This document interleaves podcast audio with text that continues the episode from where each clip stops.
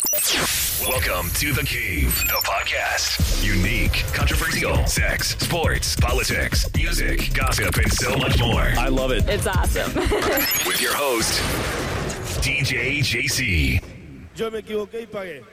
Pero la pelota no, la pelota no se mancha.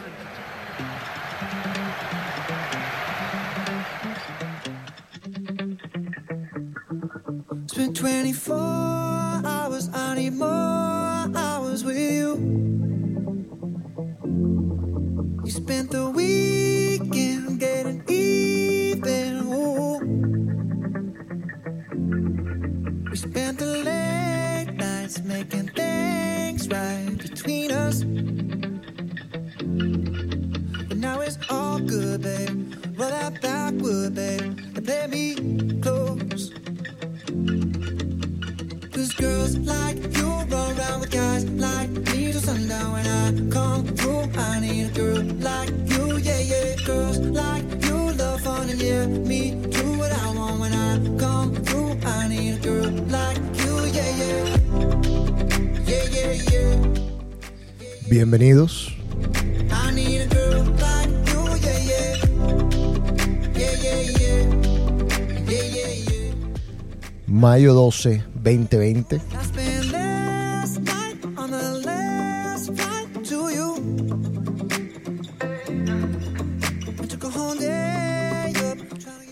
The the to right.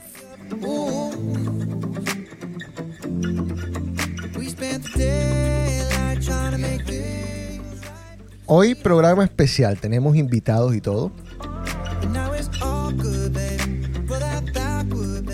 Pero primero saludemos a los señores panelistas, a los de siempre. Comencemos con el señor Osvaldo Velasco por allá por Orlando. ¿Cómo le va? ¿Cómo está? ¿Qué tal, José? ¿Cómo estás? ¿Qué tal, gente de Cave? ¿Qué tal, Juan Carlos? Eh, aquí dando la bienvenida a nuestros compañeros invitados, Néstor y Alessandro.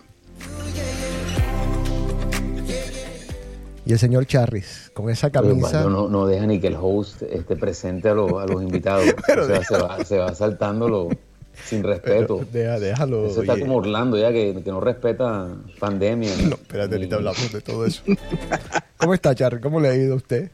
Muy bien, muy bien, día 57. No, marico, a seguir, por favor. Para ahí.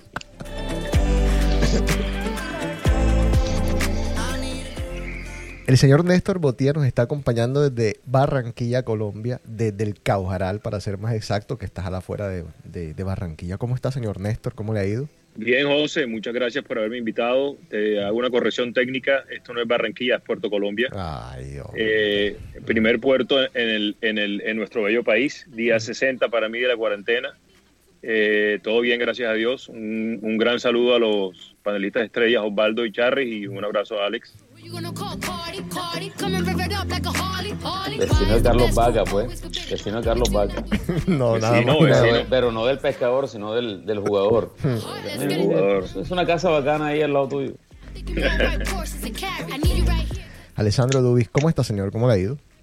Muy bien, José, muchas gracias. Eh, Honrado de la invitación, socio. Muchas No, gracias. Bacanísimo, bacanísimo.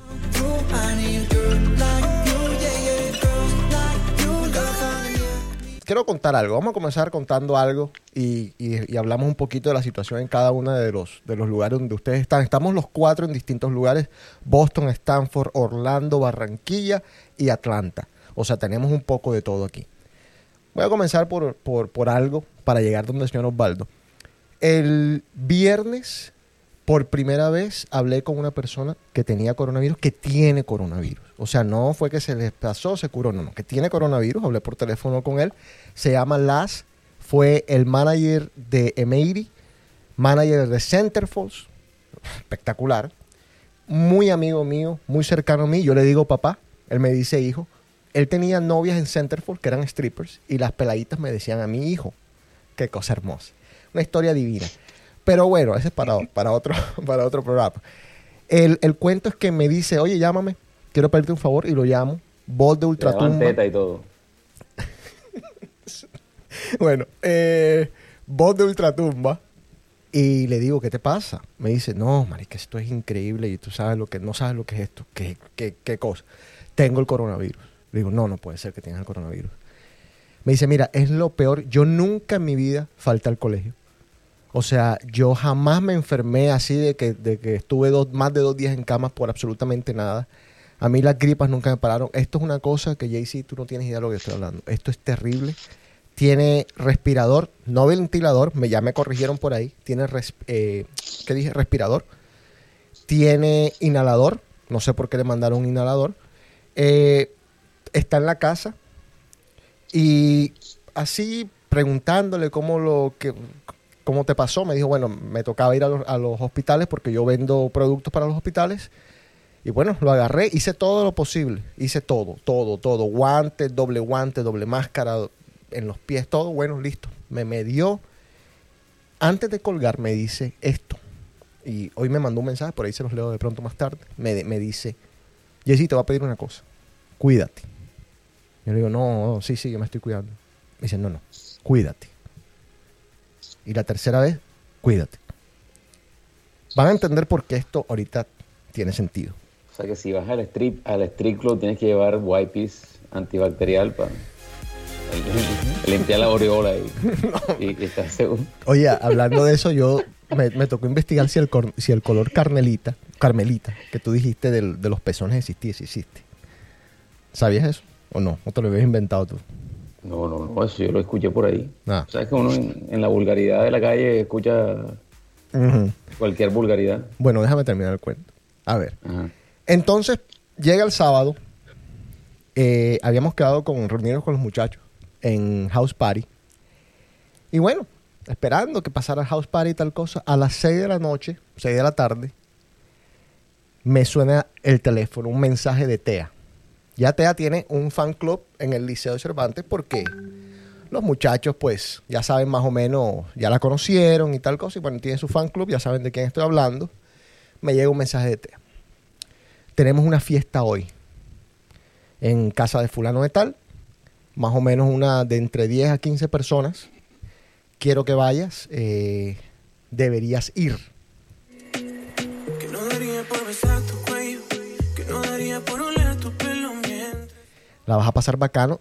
Tráete unos disquitos porque esta persona, el dueño de la casa, que es un, un personaje que a mí ah, no es que me caiga muy bien, pero bueno, uno puede, puede jugar con la hipocresía, irse a la casa del tipo y, pasarla espectacular.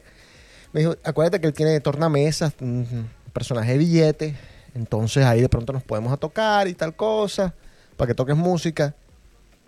Son todas modelos las que van.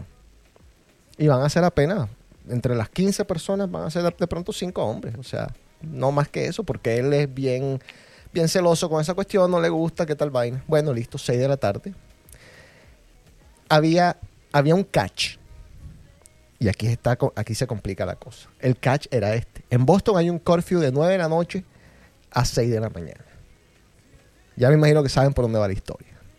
Entonces, Se ¿cuál tocaba era? Eh, te tocaba llegar antes de las 8, a mesero y todo en la casa. Te tocaba llegar antes de las 8 y quedarte a dormir. Yo me cagué. Me cagué ¿por qué? Porque las palabras esas de las del viernes me comenzaron a retumbar en la cabeza. Tanquiti, tanquiti, tanquiti, cuídate, cuídate, cuídate. Y yo últimamente sobre todo estoy creyendo mucho en esto de los signos. Y dije, no, marica, no, no, no. Este man ayer me dijo esta vaina. La verdad es que por algo me lo, me lo insistió tanto, tres veces de seguida. O sea, si yo ignoro esto, yo entiendo que, mira, hay, hay gente que le caen los signos del palo de mango y los ignoran y, le va- y van con todo. No, yo dije, no, yo, yo no. Tuve signos en la cara y, los ignoré y, contra el paredón. No, no, no, no. Yo dije, no, yo no voy para esa fiesta. Le mandé un mensaje a Tea y le dije, no, oye, gracias, no voy para eso. Ella está viviendo el mismo estilo que Osvaldo. Es como si no existiera, no, como si no estuviese pasando absolutamente nada en el mundo. Se reúne todos los días con gente, etcétera, etcétera. Pero bueno, y le digo, te voy a pedir un favor. No me mandes una madre foto. Charry dice que el, el final de las películas en las fiestas es cuando hay un enano. ¿O no, Charry? O sea, cuando hay un Claro. enano, ya. tú no sabes si estás borracho, no sabes si estás trabado, no sabes si estás, o sea, tú dices, ¿el enano está o no está? Sí. Tú dices, ya, ya te estás preguntando, te estás haciendo muchas preguntas. Sí, cuando, cuando, cuando hay un enano en la fiesta, se acabó. Ya aquí lo demás ya es una locura. Bueno, pero te voy a decir que, que había en esa fiesta que va por encima. No había un enano. Hay algo peor que un enano, Charles. Me mandó una foto de unas gemelas rubias, pero 9.9. No entraba Viva, ¿cómo se llama la de ustedes? Viva Violeta. No entraba allí. No entraba la Aida Corroncha esta, que ojalá me esté escuchando. No, Porque estás tirando nombres ahora, tío, hombre. porque me voy, me voy. Me tienen que sacar. No, en- ¿sabes quién entraba? Entraba Va- Valerie, con problemas, pero entraba. Entraba la otra que nos encanta, eh, Pau. Néstor. Pau, Pau, Pau, Pau, entraba. Pau entraba, pero, pero, ajá, en ese buffet de pronto quedaba ahí como... No, sin pero, eso sin pero, eso sin pero. Para José, que Pa- Paulina, Esther, Paulina y- y es Esther, lo mejor que hay. Oh, Esther, es que Esther Expósito es una cosa. No, es que les voy a decir una cosa. Yo, cuando terminemos el programa, les voy a mandar las fotos. El video. Me mandó un video, que es peor. Yo dije, no, no, no. Ahora, Bueno, pero háblame de las mellas, de la, unas mellas. Oye, de la psicodelia, de la fiesta. no, una cosa terrible. Ya tú te puedes imaginar lo que pasó en esa fiesta. Después no quise preguntar. Me dijo, mira, con las mellas 50 y 50. Si no te funcionaba te ibas para, para la otra. O sea, una cosa hermosa. Ninguna de las mellas estaba con ninguno de los manos. O sea, las dos mellas estaban libres. Óyeme, hermoso. José, te, te puedo dar un, te puedo dar un consejo. Tíralo. No vuelvas a hablar con las. No, pero deja, deja la fiesta. Tú tranquilo. sabes qué es lo que pasa, es que, que no, no, no, Néstor, no terminaban bien, no terminaba bien este cuento. Ahora, ¿por qué estaba yo recordando esto? Porque la semana pasada habíamos dicho, este señor que está aquí, de- el de Orlando, se fue. Cuatro, cuatro aeropuertos. Costco. Walmart. Ah, no. Y él dijo este fin de semana, no, y se ha ido a cuan, a la playa, a cuan restaurante han abierto, pero de los peores. O sea, le escoge el restaurante más puerco que hay en la ciudad. Pero encima viene con la desfachatez ayer a decir que estuvo en Marshalls.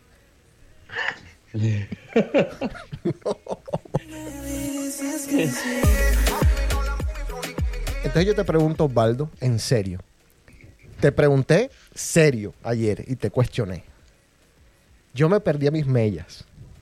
Me estoy cuidando, estoy haciendo todo, me gusta mi vida, joda, quiero seguir viviendo, que se acabe esta vaina para ya salir a ver si de pronto tengo una segunda oportunidad con las mellas en la vida. Cualquier cosa que me tiren, así sea la tercera hermana, lo que sea. Tú me dijiste a mí, es que yo estoy adelante en el juego. Ahora háblame de ese juego. Ok. ¿No te compraste una maquinita de esas de, de motilar ahí eh, que hayan devuelto? Eh, eh, con esa No. la que se con esa que se que se afeitan ¿Sabes todo. sabe, sabe, sabe qué compré? Compré, compré una, una de esas, ¿cómo son las joyas para hacer paella? De esas grandes. Una, Una paella. paellera, una paellera. Eso fue lo que compré. Tú fuiste a Marshall me diste zapatos, de todo saben. No, no, no, no. Fui a comprar una paellera. Y ya ve, pero un paréntesis, un paréntesis. Sí. Aquí hay que explicarle al Boti que es Marshalls, porque ese man no pisa en un sitio de eso. No, nunca sabe qué es eso. esa eh, no, él nunca eso. Oye, eh, por cierto, lo siento por ti, Néstor. Eh, Niman Marcos quebró. Para que simplemente sepas. Vas a tener que cambiar ahora dónde vas a comprar ropa tuya porque Niman no va más. Yo sé que tú, Arturo Calle, te pones un Arturo Calle y te cae el brazo. O sea, pero para que lo sepas. To- Toda la vida, toda la vida la ropa la compré en el tía y en el, y ahí- y en el centro. Sí, sí. Carajo. No, es Que te cree. Bueno, Osvaldo, ¿tú por qué estás tan a la... que iba a la pera? A ver, Explícame. voy a, voy a explicar. Eh, yo estoy adelantado en el juego y voy a decir por qué. Hmm. Yo empecé mi cuarentena febrero 6 Ujú. y yo salí de Moscú el 24 de abril. Ujú. Esos son más de dos meses que yo estuve en el completo encierro. Y yo cuando tomé la decisión, pues, de irme de Moscú, pues yo lo hice porque simplemente las cosas allá ya estaban insostenibles para mí de Moscú. y, y, bueno, fue una decisión más que todo, digamos que emocional, no fue una algo que yo verdaderamente necesitara para, para, para, mi, para mi ser, sino que simplemente se presentó la oportunidad y la tomé. Al llegar aquí, digamos que la situación no es como la que en este momento está en Moscú. Eh, Rusia en este momento es el segundo peor país en esta crisis. Cuando yo me fui ni siquiera estaba en ese, en ese momento a la altura del problema que en este momento se encuentra. Y yo pues aquí me doy cuenta que en, Orlando pues las cosas no están como allá, no están como en muchas partes, como por ejemplo en, Nueva York, no sé cómo estarán las cosas en, New England, pero aquí pues las cosas están bajo control en este momento. O sea, los, los casos son cada vez menos. Eh, las cosas pueden cambiar de todas maneras, pero aún así nosotros tenemos que entender que hay una nueva realidad. Hay una, nosotros no, no es sostenible quedarte para el resto de tu vida metido en tu casa. En algún momento tienes que salir y tú tienes que darte cuenta de cuáles son las nuevas reglas del, del juego y ver cómo te adaptas.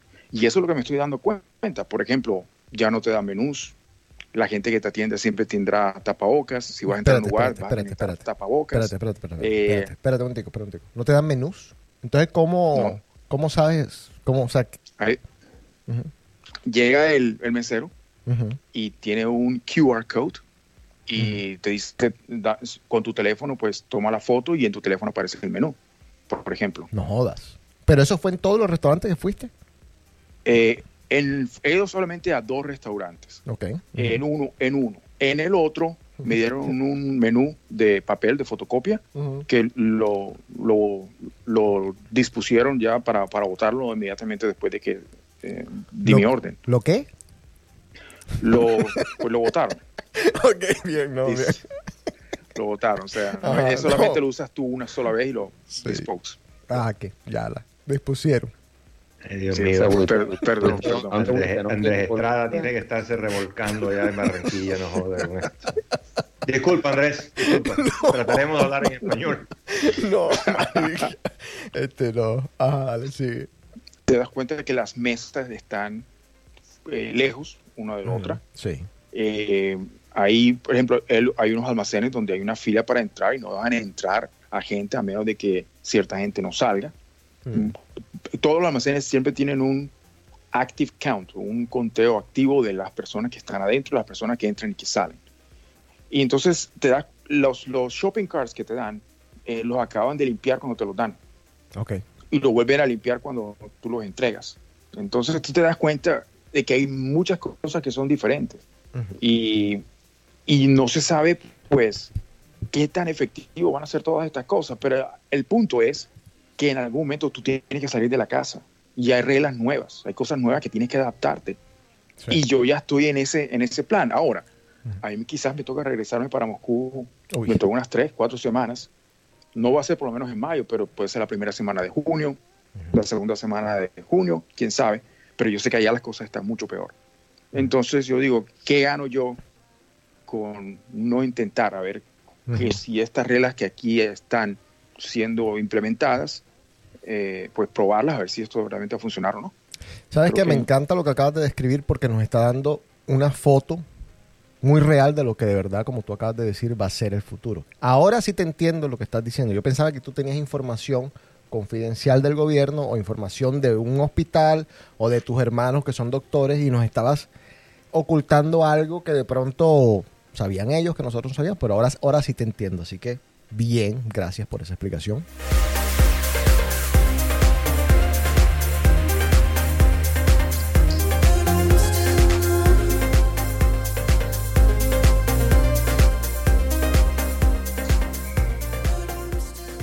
¿Cómo está Juan Carlos? ¿Cómo le ha ido? Lo veo como, como perdido. bien, estoy pensando simplemente en lo que dice él, que prácticamente lo que está diciendo Valde es que todo va a ser más costoso ¿Por qué?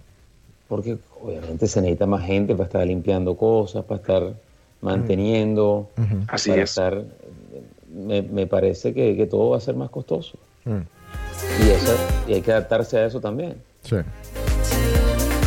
Néstor, ¿en Barranquilla hay algún avance? Veo que Soledad está fuera de control, que es un municipio, sí, un municipio, digo bien, en los barrios más populares, en los barrios pobres, es un desorden. O sea, yo tengo un amigo que trabaja en Acesco que, que va a, Malambo y me dice, paso por Barranquilla, está todo suave, voy llegando a Soledad y está la gente en las esquinas, mamando gallos, sin tapabocas. Bueno, Soledad es un desastre. Por acá arriba, yo vivo al lado de la playa, que, es un, que tú, bien sabes que es un barrio, digamos, de bajos recursos y también lo mismo, hay mucho mototaxi ahí. Creo que, creo que la gente, creo que el control policial es bajo para bajo para, para la realidad que hay. O sea, yo salí hoy y ningún policía me paró, no, no vi ningún retén y yo creo que la gente, tú hablabas ahorita de que la gente estaba aceptando, eh, perdón, está, eh, estaba aceptando menos y aquí yo siento que la gente se está relajando más. Ya la gente está diciendo, ya salió un médico sueco a decir, oye, eh, todos nos vamos a infectar, así que ¿cuál es, cuál es la maricada? Entonces la gente está como, eh, también comienza ya la gente a darse, a darse permiso, que en el calor da menos coronavirus, entonces ya la gente comienza a salir. Yo creo que, que eso eh, está, eh, eventualmente aquí va a haber va a haber muchos casos y yo le llamo la mentira latinoamericana. Aquí los países muchos países latinoamericanos están supuestamente con unos índices muy bajos, pero yo lo que creo es que no hemos hecho los tests. Eso es lo que creo yo. Y Alex, Atlanta, que es casi Barranquilla, ¿cómo...?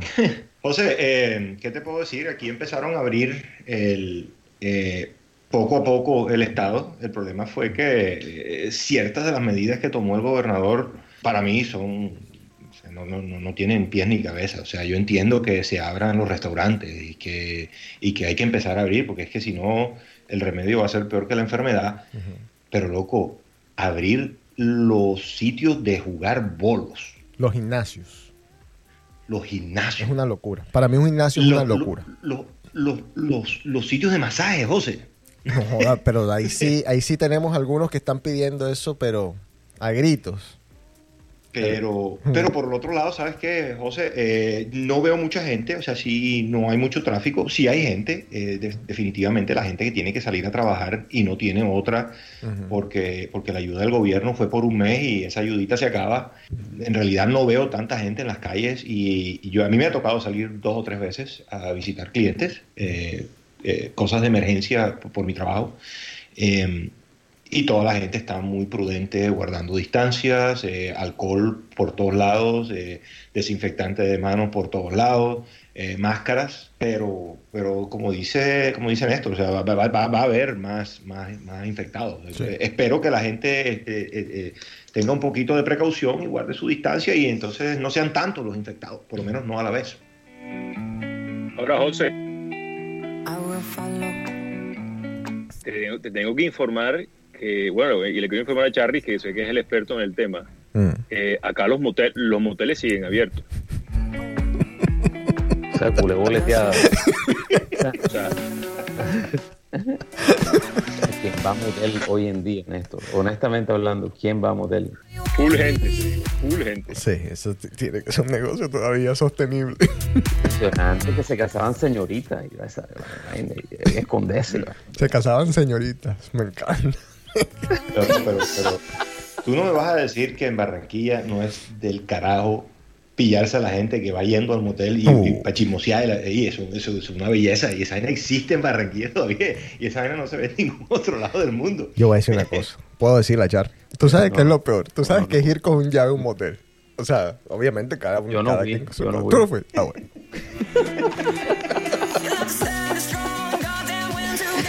Y lo peor, tú sabes que es encontrarse un llave saliendo mientras los dos llaves van entrando. Vamos a comenzar. Porque tenemos a Alex para que nos hable un poco de los vinos.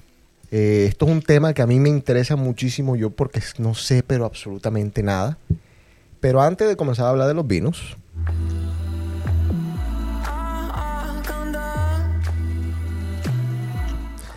yo quiero hablar de un lugar conocido para ti, que ha sido siempre casi que una bandera de Barranquilla. Que la gente, conozco gente que ha ido a Barranquilla y lo primero que hace es ir a ese lugar, que es la heladería americana. Ya no es de ustedes, ya yo sé que ustedes no, la familia tuya ya no está.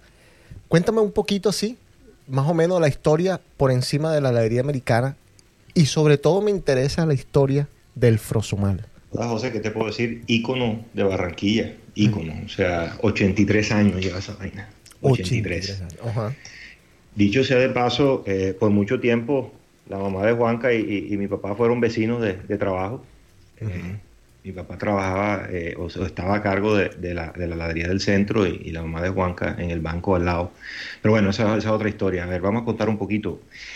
Esto fueron dos, dos, dos llaves, socios, que estaban en Nueva York y esta parte de la historia a mí me sigue intrigando y no he podido saber por qué. Los manes se van de Grecia a Nueva York y de un momento a otro deciden irse a Barranquilla. Y esa es la parte que yo no, a mí, yo sigo sin entender, sin, sin, sin poder... ¿No había una barranquillera de por medio? Joder, yo no creo. Yo creo, ¿sabes qué pasa? Que eh, quizás fue una de esas vainas que se montaron en un barco y nos vamos y donde el barco paró se bajaron. Eh, me da pues. la impresión que sea más o menos una vaina así como le pasó a muchos de los inmigrantes, ¿no? Sí. Eh, pero no sé, e, eso es, eso es una, una, una, una idea mía, porque no, no, te juro que no tengo la menor idea por qué estos manes se vinieron para acá. Pero bueno, la idea fue que estos dos manes eh, de las dos familias, entre ellos uno tío de mi papá, eh, decidieron montar lo que en ese momento se llamó la lonchería americana, no se llamaba heladería americana pero, pero y ni siquiera eh, quedaba en el, en, el, en el, local de la 35, eh, al lado del Banco Ganadero. Mi viejo llega a la edad de 15 años en el 47.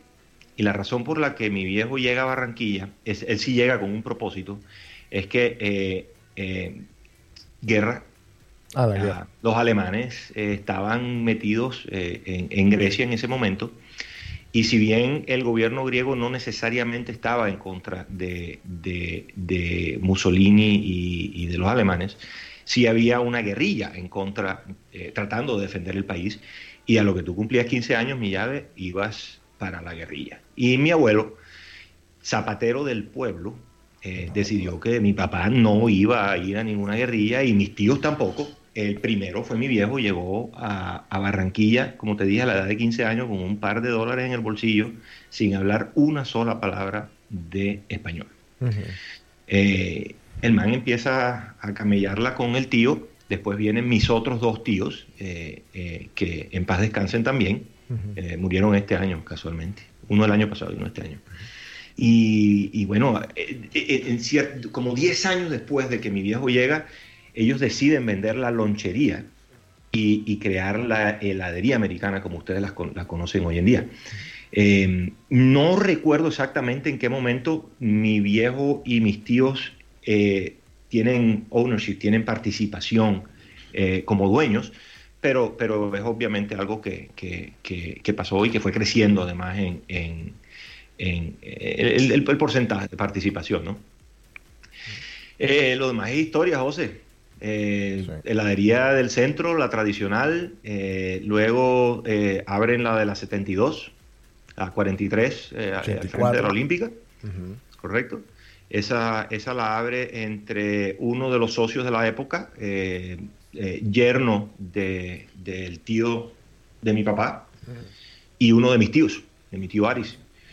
Y, vuelvo y te digo, lo demás es historia. Ya luego, luego los, griegos se fueron yendo, se fueron devolviendo para Grecia. El único que quedó fue mi papá. Eh, cuando ya mi papá murió, eh, un par de años después, le dijimos a mi mamá, ya tú no, trabajaste nunca, no tienes por qué trabajar ahora. Y afortunadamente pudimos, pudimos venderle el negocio a Antonio, eh, nieto del, del tío de mi papá. Y Antonio ha hecho un trabajo fantástico fantástico. Y la heladería tiene muchísimos puntos más y, mucho más grande de lo que la conocemos. Yo te pregunto y les pregunto a ustedes. Yo tengo viviendo aquí desde el noventa y pico. Lo único, o quizás lo más significativo o lo más importante, lo que le ha dado tanta importancia a la heladería americana, es solo el frosomal o hay algo distinto al frosomal que sea tan popular. Yo creo que el helado de pistacho y el parfait también, eso no. Los pais. Los pais. Y los pais la pastelería, los, los tornillos, eh, los yo soy un experto en la heladería americana por muchos años. Los tornillos, el personal, eh, eh, el, restaurante, el, el, Inecon, el Club Sandwich. No, todos los meseros eran los mismos, los medios esos, uno que era como visco. Me acuerdo. No, tenía un ojo de vidrio, me quedé visco. ¿eh? Eso, ojo de vidrio. Pero ese no era uno de los medios, ese no era de los medios. Y, y Néstor, ¿cómo es, el, ¿cómo es el cuento del agua? Que no me lo, El agua, para mí el agua de la galería americana era el agua más rica. Tú llegabas en el carro, te ponían una bandeja, que me acuerdo que era una bandeja como, como vieja de, de así de metal, y te ponían unos vasitos chiquiticos. de drive-in. Oye, no, este man. Eh, eso, eso. bueno, es que yo, es que yo no soy gringo, entonces, entonces el, eh, esa, eh, eh, te ponían unos vasitos de agua chiquiticos que eran como unos shots de tequila grandes.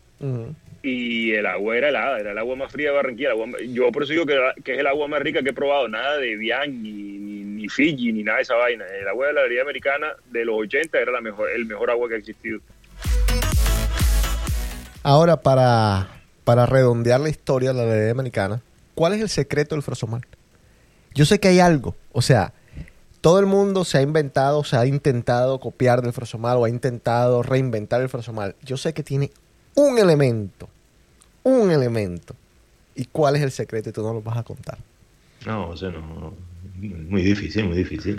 Muy difícil. Pero, Helado de vainilla con, con papaya picada. No, señor, eso no puede ser así, nada, ni cerca. Es que eso no, tiene ni pie ni cabeza. mucha gente dijo que era Milo en alguna época, pero eso no se da Milo ni por ahí. No, tenía un amigo, tenía un muy buen amigo que me decía que era ovomaltina y tampoco, tampoco es ovomaltina. Ovomaltina, qué poco de cosas. No, lo, que pasa, lo que pasa es que, eh, eh, José, espérate, el prosomato tienes que partirlo en dos, en dos pedazos. Tú tienes que partir el helado como tal y, y, y, y, la, y lo que le echas encima, ¿verdad? Que mucha gente eh, le gustaba la salsita roja, para mí mal llamada tutti frutti, eh, eh, y, había otra gente que le gustaba eh, con chocolate arriba. Entonces, el, secreto del helado, pues obviamente había, había una receta como, como todo, pero, pero al fin de cuentas es helado. Yo creo que el, secreto en realidad, y fue donde estos, donde estos tipos fueron muy innovadores, fue en la forma de hacer el helado. Fue el primer soft ice, el primer helado suave que mm. se vendía en Barranquilla. Un helado en realidad que tú no tenías que hacer fuerza para sacarlo de, para servirlo. Era un helado muy suave. Eh, y además es un helado muy fresco. O sea, yo, yo te puedo decir que, eh, porque obviamente trabajé muchísimas vacaciones en la heladería y, haciendo el helado y toda la cuestión. Em, era un helado en que se producía, se llenaba el tanque, se servía y cuando se estaba acabando se empezaba a hacer un, un, batch nuevo. O sea, ese es un helado que no se guardaba más de, más de media hora, de 45 minutos, es que no duraba además. Fresco. Eh, sí, exactamente. Exactamente. ¿Tú podrías hacer un frosomal? La receta está por ahí, loco, pero, no, ¿cómo que necesita la máquina. Ah, vamos, ok, listo. Ahora, en tiempo, en, tiempo de coronavirus, ese es el, ese es el, el futuro de, del restaurante, que comas en el carro, te lleven la comida. ¿Sabes que estaba pensando esto? Charlie, estaba pensando no solo esto, sino que vamos a volver al pasado, porque ahora los cines, ¿qué van a hacer? Yo diría los cines saquen provecho de esto y vuelvan a hacer los drive-ins que hacían antes en los carros. En Barranquilla no demoran en hacer un, drive-in de nuevo. Me parece una idea genial que va a volver. No sé. Néstor está pensando en hacer uno en el parqueadero de su casa. Le queda perfecto.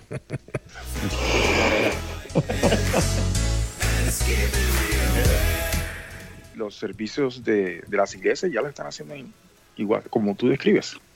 ¿De las iglesias? Sí. Ah, por ahí me mandaron un mensaje, Charly, por el comentario de, de los aleluyas la semana pasada.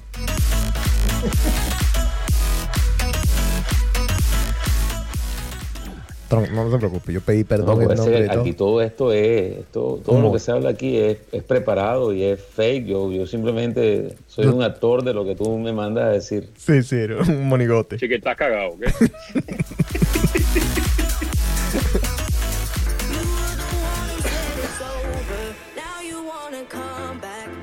Vamos a hablar de los vinos. Y los invito a ustedes a participar porque, les digo, es un tema que me interesa mucho. Es un tema demasiado amplio para... De seguro deja 10 minutos. No, no, no, no, para nada. Lo que se necesite. Eh, vamos a comenzar contigo, ya que estás tan hablador. ¿Cuál ha sido el mejor vino que te has tomado en tu vida? O que tú digas, no joda, culo de vino. Yo sé que tú no eres tomador de vino, pero me imagino que debe haber algún vino que te tomaste en tu vida que dijiste, no, pues no, yo, yo, yo, soy partidario de que el mejor vino es el que más te gusta. Ah, bueno, pero estás como, ah, no, o sea, sacando memes, sacando memes de ahí. Súper cliché, súper cliché. Yo, yo, yo tomo Pinot Noir porque es un vino señoritero y que, y que si se lo sirves a una pelada, siempre no te lo va a dejar ahí tirado porque si te... Es fácil de tomar, tienes toda la razón. Pero espérate un momentico, vamos a comenzar con esa pregunta. Porque a mí me dicen, cómprate un Pinot Noir. O sea, ¿y eso qué? O sea, ¿qué es? Yo voy al, al, al mercado, al supermercado y digo, dame un Pinot Noir. Y me dan un Pinot Noir, el que sea. ¿Y todos son iguales? No, no, no, no, todos los vinos son iguales, José, pero, pero, pero es la uva, ¿no? O sea, las uvas en cada vino te dan unas características muy, muy particulares de cada uva, ¿no? O sea, el Pinot Noir es la uva. el Malbec es, otra uva. ¿Cuál es la diferencia entre los dos? ¿Entre el, entre el Pinot Noir y cuál? El Malbec o el otro que siempre menciono. Diferentes uvas. Cabernet Sauvignon es otra uva. Eh, son uvas diferentes. Ok. Y, ahora cuando te dicen un super Toscan, sirve un super Toscan. Eh, lo, super, lo que pasa es que eh, son vinos del Piemonte italiano. Lo que pasa es que hay, hay, hay varios niveles, Juanca, y, y, hay unos que son, que son, ¿cómo te explico? Son, son como en la mitad. Y son, son normalmente vinos potentes, pero que tampoco son los del top, pero tampoco son los de abajo. Les pregunto, en la escala de esos vinos. Les pregunto a ustedes dos, a, Néstor y Alex, si existe de verdad una diferencia muy, muy grande entre un buen vino de 5 mil dólares y un vino de 20 dólares. Sí, sí, absolutamente sí. Bueno, bueno, Alex, es un experto. Yo tengo mi teoría con respecto a los precios. Yo digo que un vino de 10 dólares, un vino de 100 dólares puede ser 10 veces mejor que uno de 10 pero un vino de mil dólares para mí eh, puede ser un poquito mejor que uno de 100. Entonces ya llega, ya tú llegas al punto de la exquisitez de, conocer eh, el sabor, que si es vainilla, madera y un montón de vainas, que el léxico que tienen los enólogos. Pero para mí un vino, yo, a mí, por vainas de la vida, que yo no soy un conocedor de los vinos, a mí me ha tocado tomar buenos vinos por, por el dueño de la compañía, que es, un, es uno de los coleccionistas de vino más grandes de los Estados Unidos y he tomado los mejores vinos del mundo, que Chateau Petrus, Chateau Lafitte, puro vino francés, pero top. Y yo, esos vinos me parecen espectaculares, pero con un vino de 100 dólares los lo veo ahí. O sea, estoy diciendo una herejía, Ale, me van a matar. No, no, no, no, no, Néstor. Eh, cuando yo decía que, cuando yo decía que sí hay diferencia, es porque obviamente sí la hay. No necesariamente te tiene que gustar más el caro que el barato. Ojo, hago esa salvedad, porque todo va en gusto. Eh, lo que pasa es que un vino de 20 barras no envejece, José un vino de mil, dos mil, cinco mil barras si envejece. Y, y, como todo, tú estás pagando marcas, estás pagando cantidad de producción. Ok. Eh, no es lo mismo, pues bueno, podemos hablar de eso si quieres más, más, más adelante, pero no es lo mismo, eh, eh, no sé, un yellowtail que te hace millones de botellas que un Petrus que te hace de pronto, no sé, mil cajas en toda su producción. Hay, hay, diferencias y eso es lo que marca la diferencia. Eh, qué tan exquisito, qué tan exclusivo, qué tanto envejece. Les pregunto a todos, y vamos a comenzar aquí con los que no sabemos tanto. ¿Cuál es el vino más caro que te has tomado? Y, y, me gustaría no solamente que me digas, Charris, cuál es el vino más caro que te has tomado, sino que me describas un poco el sabor. ¿Qué fue lo que sentiste? Si sentiste algo, no sé. No, yo no me acuerdo del nombre. Este, yo sí he estado, yo, yo, yo he estado con gente estrambótica que, que toma unos vinos y, y he estado en, en Italia y todo eso, pero yo nunca realmente no, y, hablan del vino y 600, 700, mil dólares. Y, y, y, ya cuando tú has tomado, ya después que me he metido tres vodka, ya todo me sabe de la misma vaina, honestamente. Además, en tu negocio, en tu negocio eh, se debe mover mucho eso. Eh, no, esto, esto es, es, la, esto sobre todo con las champañas. Hay champañas que han abierto de, de 5 mil dólares, que eso, eso es una... Por eso que, por eso que hay coronavirus, digo yo. Pero, pero digo, pero digo, ¿el vino y la champaña están en la misma categoría? ¿Son la misma familia? Son vinos, son, son diferentes tipos de champaña. Vino espumoso, de, vino, champaña es un vino espumoso. Ah, sí. Fíjate, estoy aprendiendo montones aquí. Osvaldo. de hecho, la champaña es el nombre porque es francesa, ¿cierto? Claro. De la, una región que se llama Champagne. champaña. Correcto. De champán, sí, eso, esa parte la sé, por lo menos no soy tan, no educado en ese sentido. Osvaldo, tú, vino, buen vino que te has tomado, ¿cuál ha sido mejor? Bueno, voy a comentar sobre una experiencia que tuve mm. hace más o menos un par de años. Uy, no sé cómo eh, Viajé a Moldova. Opa. Eh, Moldova es básicamente lo único que hay es vino. Mm. Eso es lo único que es por lo que es famoso ese país. ¿Y mujeres? Eh, mi esposa, mi esposa cuando, cuando creció, pues ella creció en una, en una área donde se, se hay viñedos. Y ellos tenían, cada, cada casa tenía su, su viñedo. Y ella hacía vino en su casa con su familia. Pisaba. Ellos tenían su bodega, sí, sí, algo así parecido, un proceso parecido. Eh, cultivaban los, los, eh, las uvas. Eh, yo quizá les, voy a enviar unas fotos luego de, ese lugar donde yo fui hace un par de años. Y entonces ella conoce bastante de vinos.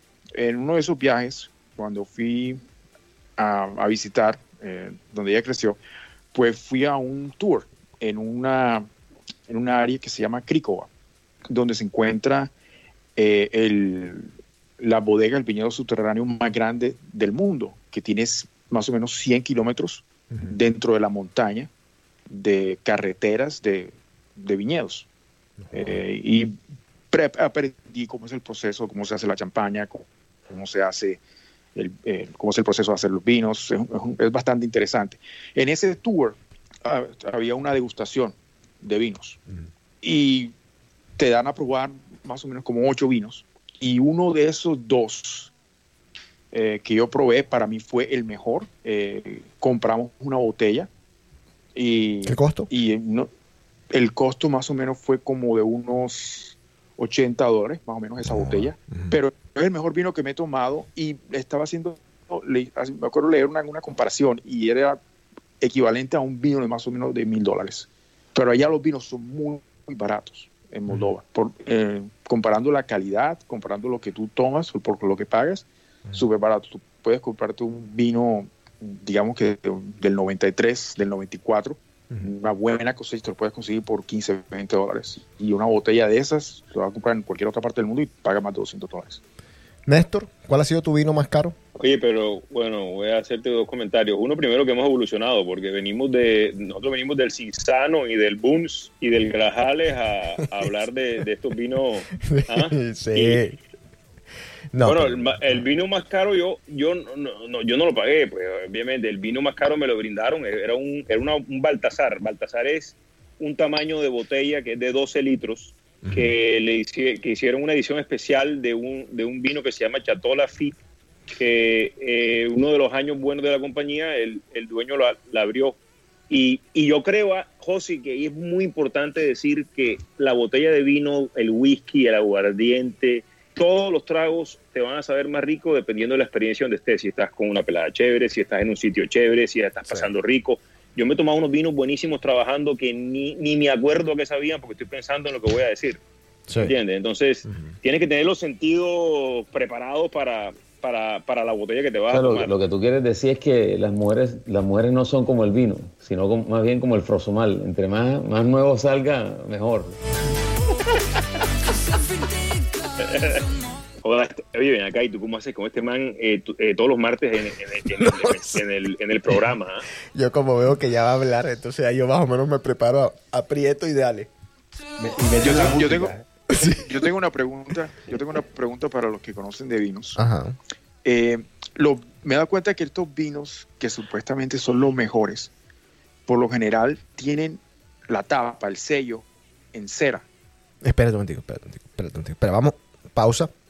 Eh, Alex, ¿cuál ha sido el mejor vino que te has tomado tú en tu vida? Dame precios también, porque quiero saber el precio. Soy bien materialista en eso. José, tú, yo te voy a decir, yo quiero que, tú, quiero que ustedes sepan que yo tengo una, una memoria terrible, terrible. Eh, y es una de las, de las cosas que, que me dan duro porque me he tomado unos vinos bacanos, bien bacanos, y muchas veces no me acuerdo. Eh, igual que Boti, eh, he tenido el placer de tomarme, de tomarme unas vainas que, que, yo no puedo pagar, y si tuviera como pagarlos, no creo que los hubiese podido conseguir. Eh, he tomado, he tomado gracias a, algunos amigos, eh, Petrus del 75, que fue un muy buen año. ¿Qué, qué, eh, costo me estás hablando ahí? Petrus 75. O sea, José, son botellas que hoy un Petrus nuevo te vale boti 3, 4, 5 mil dólares. Imagínate ahora, ahora abrir un Petrus en el 2005 que tiene 30 años guardado. Por eso te digo. Charry, se te, abres y se te cae la botella y se te rompe. corre y correr duro, porque como esos manes te alcancen. Espérate, Alex, ¿cuál es el mejor vino del mundo? Y no me vengas con el cuento de Charlie del que más te guste, no. ¿Cuál es de verdad? Por la revista, por los que saben. ¿Cuál es el mejor vino del mundo, del planeta? Lo quiero comprar El vino que él no se ha tomado y siempre ha querido sí, Exacto. ¿Cuál es el vino que tú siempre has querido tomarte? O el mejor vino del mundo al mismo tiempo. O sea. más, que el, es que hay tanto vino que a veces uno ni sabe eh, lo, que, lo que no te has tomado. Eh, José, yo te diría que, que más que un vino, eh, me gustaría a veces hacer un vertical, o sea, una, el mismo vino de varios años. loco, si tú te puedes tirar un, vertical de Petrus y tomarte, joda, probar 10 años de Petrus o, de Chateau Lafite, eso, eso, es una, es una de locos. Quiero, quiero, quiero preguntarte algo porque lo tenía aquí. Cuando tú me hablas de años, el, vino del Petru este que estás hablando, que perdonen, yo sí la verdad es que en esto sí estoy mal. El del 81, el del 82, el del 83, el del 84, ¿de verdad son tan distintos entre ellos? Oh, sí. Sí, sí, José, sí. O sea, un año, un año hace la diferencia. El clima, el clima, el clima, el clima hace muchísima diferencia. O sea, si, si, es un, si es un año seco, si es un año húmedo, ah, eh, todo, todo, eso, todo eso hace que cambie. Ahora, también es cierto que muchos de estos vinos tops, eh, los winemakers hacen, hacen magia, hacen maravilla. Entonces, normalmente, por ejemplo, por ejemplo, hay un, hay un vino que se llama Margot, Chateau Margot, que es de la, de la región, se llama Margot. Eh, joder, así no sea un año bueno, tú, tú sabes que te estás tomando un Margot. Eh, es de los vinos que son íconos y que son muy... Joder, si, si, tú has probado uno y pruebas otro, tú sabes que te lo estás tomando. Eh, y sí hace diferencia el año. Y, el terroir, ¿ah? y la tierra. O sea, tú, ¿Qué vale? Margot no es de los más costosos. O sea, este, cuando tú hablas de Petrus, estás, cuando hablas de Lafitte, cuando hablas inclusive de, vinos americanos como el, como el Screaming Eagle, como el Harlan. Estás hablando de miles de dólares por botella, dos mil, tres mil dólares por botella, y si es un año bueno, cuidado más. Eh, joda, tiene Chateau Son de Francia, Le Pen de Francia. O sea, sinceramente, hay, hay botellas de vino que, joda, que yo no le encuentro razón de ser al precio. Pero como les decía antes, estás, estás tomando exclusividad, ¿no? Y. Eh, ¿ah? Y la oferta, oferta y demanda. los chinos y los rusos se cagaron el mercado de los vinos. Nos jodieron a todos. Porque pagan precios. Porque pagan todo. José, tengo yo, una historia cortica. Eh, yo estuve en Milán el año pasado eh, por cuestiones de trabajo y muy cerca de Milán está un productor de vinos que eh, el Boti debe recordarse porque, porque mi tío Leonardo, que para mí fue una de las primeras personas que trajo vino a Barranquilla y que enseñó a tomar vino en Barranquilla, eh, era, era uno de sus viñedos favoritos, eh, Le Salette se llama. Y joder, estando allá me dio, me dio mucho sentimiento porque ya yo había estado ahí con mi tío eh, hacía muchísimos años, además tomé muchísimo de ese vino con él, eh, y, llamé, llamé al viñedo y pregunté por Franco, por, por el dueño, le expliqué quién era, el man me dijo, vente, eh, manejé dos horas de Milán hasta, hasta el pueblo, y el tipo me decía, Alex, yo hace 15 años, vino que producía, vino que vendía, hoy vino que produzco, vino que guardo el 30 al 40%, porque aquí vienen los chinos y me dicen cuál es el vino más viejo que tienes y me pagan cualquier precio sin importar si está bueno, si está malo, si fue de un buen vintage, si fue de un buen año o no. Ah, se, mamaron esta vaina. Osvaldo te hizo una pregunta que yo te la tenía también escrita. ¿Por qué el corcho? ¿Por qué no me pueden meter una, una, una, checa. José, esa es una, esa es una discusión filosófica. Eh, depende de quién le preguntes. Eh, el corcho tiene ventajas y desventajas. Y, la tapa tiene ventajas y desventajas. A ver, una desventaja del corcho es que los corchos, primero que los corchos son naturales, vienen de, un árbol que se llama el cornoque, ¿no? Eh, es costoso, O sea, eso le añade costo al vino, obviamente. Además, como es, una madera, tienen que, tienen que eh, hacerle una especie de, tratamiento químico para que no, no agarre moho. Sin embargo, eh, no sé si ustedes han oído alguna vez el, término el vino está corked, eh, está, está corchado. ese término significa que el corcho agarró moho y daña el vino. Okay. Y si tú miras cualquier lado que tú leas, las, estadísticas dicen que entre el 10 y el 15% de todos los vinos que están en retail están corked, están, están dañados. Lo que pasa es que no todo el mundo se da cuenta cuando un vino está corked. No es tan fácil todas las veces y depende del grado. Entonces, ese es un problema del corcho, ¿ok? Pero por el otro lado, el corcho tiene una ventaja y es que el corcho deja que el vino respire. Entonces, entra oxígeno y a la vez salen eh, eh, gases que no son tan buenos. ¿Ves? Eh, entonces tiene ventajas y desventajas. Eh, entonces cuando tú estás añejando un vino, ese proceso de que el vino respire, de que entre y salga, eh, ayuda muchísimo en el añejamiento. lo cual, pues, obviamente no va a poder ser en un vino, en un vino que tiene una, una, una, una tapa rosca o una checa, como tú dices. Pero de ahí, de, ahí a otra cosa no hay ningún problema. lo que pasa es que también no, no ha habido suficiente tiempo en hacer pruebas de cuánto envejece un vino con un corcho, con un corcho eh, eh, que no sea de alcornoque, sino sintético, y qué pasa con una botella de Petrus en 100 años y la tapan con, un con, una, con una checa. Eh, en cambio, si hay suficientes botellas viejas de vinos con corcho de alcornoque.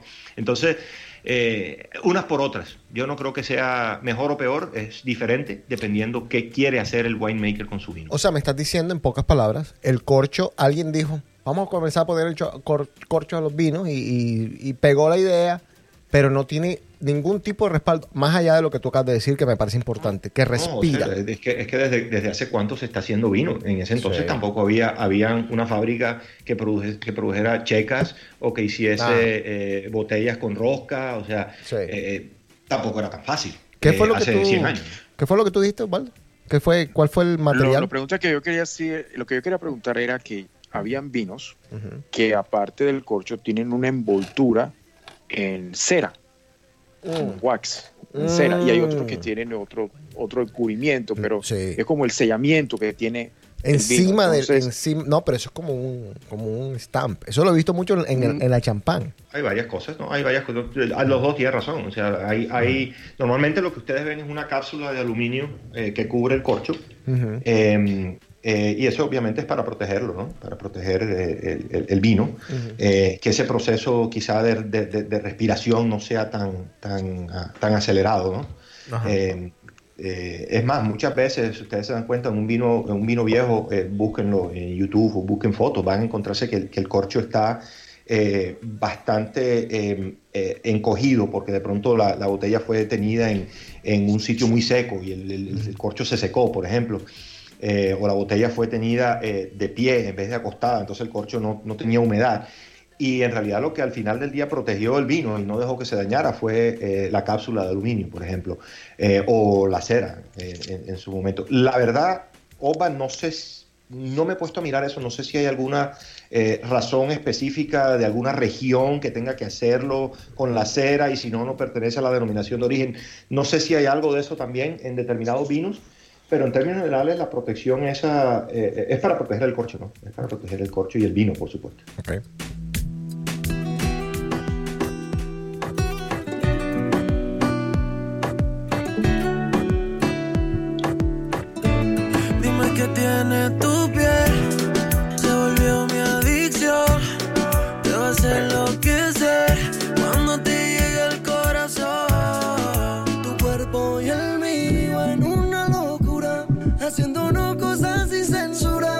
Te propongo una aventura, baby.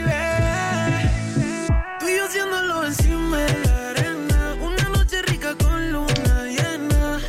Combinando tu dormido con las olas del mar. Yeah. Tú y yo haciéndolo encima de la arena. Una noche rica contigo, mi nena. Combinando tu dormido con las olas del mar. Como yo que Charlie, tú pides. Eso, eh. ¿Eso que es reggaetón? ¿qué? Sí, bueno, no, no, la verdad que no. Música urbana. A ti te encanta ese término. no, a mí me encanta. Eso un programa. Dime qué estás esperando, dime pa' cuándo. Siempre me estoy preguntando qué fue lo que me hiciste. Con todo te quedaste. Qué buena me echaste. Charry, ¿qué es lo primero que vas a hacer cuando salgas de acá? Este, este programita me ha puesto a pensar muchas cosas en, en- en los controles, así como limpian limpian los, los carritos de supermercado. O sea, si quieren abrir los clubs, tienen que tener ciertos protocolos de limpieza. ¿Cómo qué? Con los billetes, con todo ese poco de vaina. ¿Cómo van a hacer? Yo estoy pensando, ¿sabes que lo he pensado? Lo soñé aquel día, pero, pero no sé, o sea, no me imagino. O sea, ¿cómo, cómo, te, cómo, te orga- cómo te organizas tú para hacer una máquina desinfectadora de billetes de dólar? pero yo Eso creo que eso sería No, tú sabes lo que va a pasar, Juanca, que tú vas a llegar allá al, al strip club. Lo que va a pasar es que tú llegas y tú dices, ahí dame 100 barras y no te van a dar billetes de dólar normal, sino que te van a dar unos billetes como los de Monopolio nuevos que nadie usa y tú se los tiras a la vieja y la vieja al final va y cambia. No, Espérate, no, no, espérate, espérate, espérate, espérate, espérate. Espérense un momentico. ¿Cómo tú limpias un billete de a dólar? No, espérense un momentico porque no, no, lo discutimos. Yo creo que lo discutimos un poquito el sábado cuando estábamos hablando en el house party. Nos metimos en un house party hasta yo no sé qué de las horas. Uy, le dimos duro a todo el mundo. La pregunta es esta, Charlie. Te la voy a hacer a ti porque tú eres un connoisseur. Así como Alex de los vinos, tú eres un connoisseur de esto de los strip clubs. Vengo yo, le chupo la teta a la pelada. Uy. Viene Osvaldo, le chupa la teta a la pelada. Se contagia. tiene que haber entre la chupada mía de teta y la chupada de Osvaldo, tiene que haber un control. No, yo creo que se van a tener que eh, eh, inventar un labial, o, o así como hay un hand sanitizer, un, un nipple sanitizer, una cosa así, o, o un labial. ¿Un que- qué? ¿Un qué? Los hand sanitizer saben tan horrorosos. Sí, no, exacto, porque es que es el No, sabor. pero, o sea, hay, pero, pero tú sabes, hay sanitizer que, que huelen rico y ya tienen vitamina B y tienen, vita- perdón, vitamina E. Como y los tienen- condones, que tienen sabores y maricadas así. Debe haber algo Exacto. que. Tienen, tienen, tienen, mira, para que, pa- para, que la, para que esa industria no muera, tienen que inventarse algo bien productivo. Joda, Juanca, esa es la industria más vieja del mundo. Ha, ha pasado pandemias peores. No, no, Así esa es la prostitución. Esa es la prostitución que todavía está rampante. Tú no sabes lo que me mandan en mi mira, mensaje. Ah, pero, pasa- los, pero en los striptease allá, en los strippers, en los striptease allá no hay, no hay pro- prostitución. Eh, técnicamente no. No sé depende si. del estado. Exacto, depende del estado. En, en Florida, papi. uh, Técnicamente no significa sí. No, no, no, no. En, en Massachusetts no. O Y sea, ojo, legalmente no. legalmente no. Y ojo que están bien pendientes. O sea, en Massachusetts no hay contacto, que es peor. O sea, la muchacha no te puede tocar. En Rhode Island, que queda una hora, te puede tocar. y- No, es una cosa, te- es terrible. Hay un cuento de un amigo de nosotros que, que metió Di dedo. nombre, di nombre. No, no puedo. Metió dedo. Nos, echa, nos han echado de ese lugar. Porque encima él metió dedo, la pelada se, se echó a reír y dijo, ah, me metió el dedo. Pero no dio tip. Porque si tú metes el dedo y das uno de 100 o uno de 200, ey, se te, olvida- se, te, se te perdona el dedo. Este mete dedo, no da tip. Nos han pegado una echada. Y, no, y lo peor fue que lo hizo backdoor. Sí. No, hombre. Me me- terrible, terrible lo que te digas. No puedo entrar todavía a ese lugar. Y yo no fui el que sea, el la propia timbrada. No, pero eso fue una timbrada muy brava. Muy brava.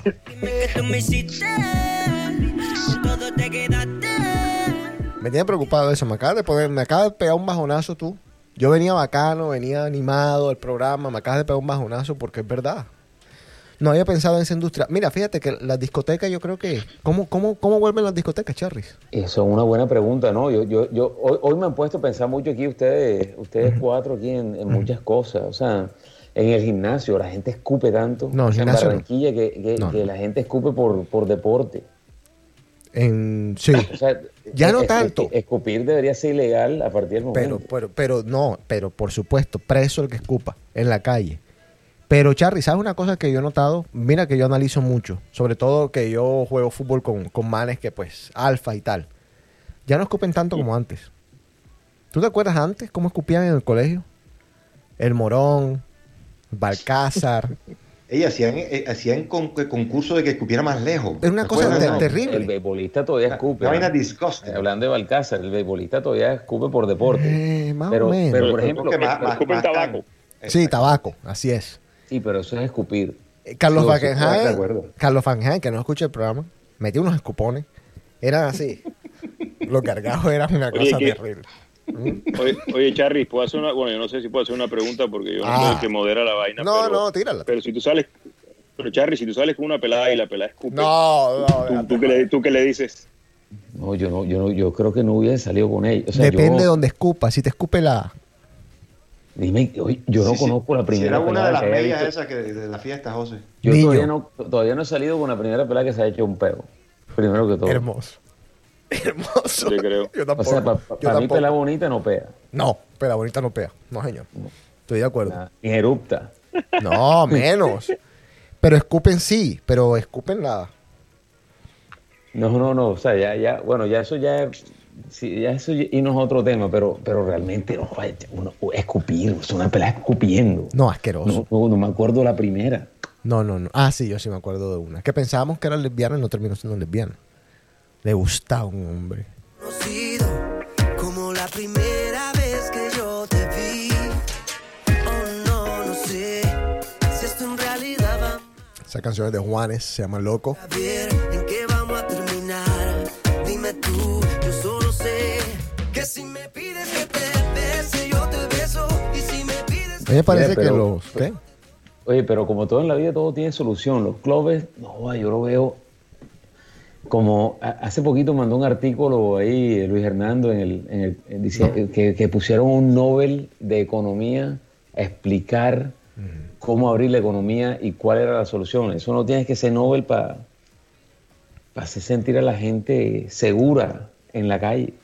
Tienes que darle la garantía de que te vas a sentir de que Pero eh, está bien, eso es en lo, en lo teórico. Pero hablemos de lo práctico. Baldo, por ejemplo, él sabe, él tiene que saber que cada vez que él se va, se mete un Walmart, que se mete un Costco, él está subiendo su vara de peligro. Si yo me voy a un club en los próximos seis meses que de pronto abren, o sea, lo más seguro es que van a abrir, yo sé, pero ya conscientemente que estoy subiendo mi vara. Ahora, si, si me quedo en la casa y de pronto me voy a un restaurantico y de pronto vuelvo y no tal, de pronto también se me pega. Eso, mira, todo va a tener un bajón, así como cuando salió el SIDA. Ya se dieron cuenta que el SIDA, ya la gente no se moría de SIDA, entonces la gente empezó a hacer cosas más y salió esta vaina. Todo, todo tiene su control. ¿Hace Digo yo, pero, esa frase? pero yo conozco, yo, yo conozco manes que a pesar de que el SIDA está alborotado, tú lo veías bajando al pozo. Y el, y el día- ¿Y por qué el pozo? Si el SIDA no se, no se pega para salir o no. No, no, tú no, tú, tú- el- el- no vamos a entrar en detalles ahora. pues. Este es un programa que no tiene nada que ver con eso. pues.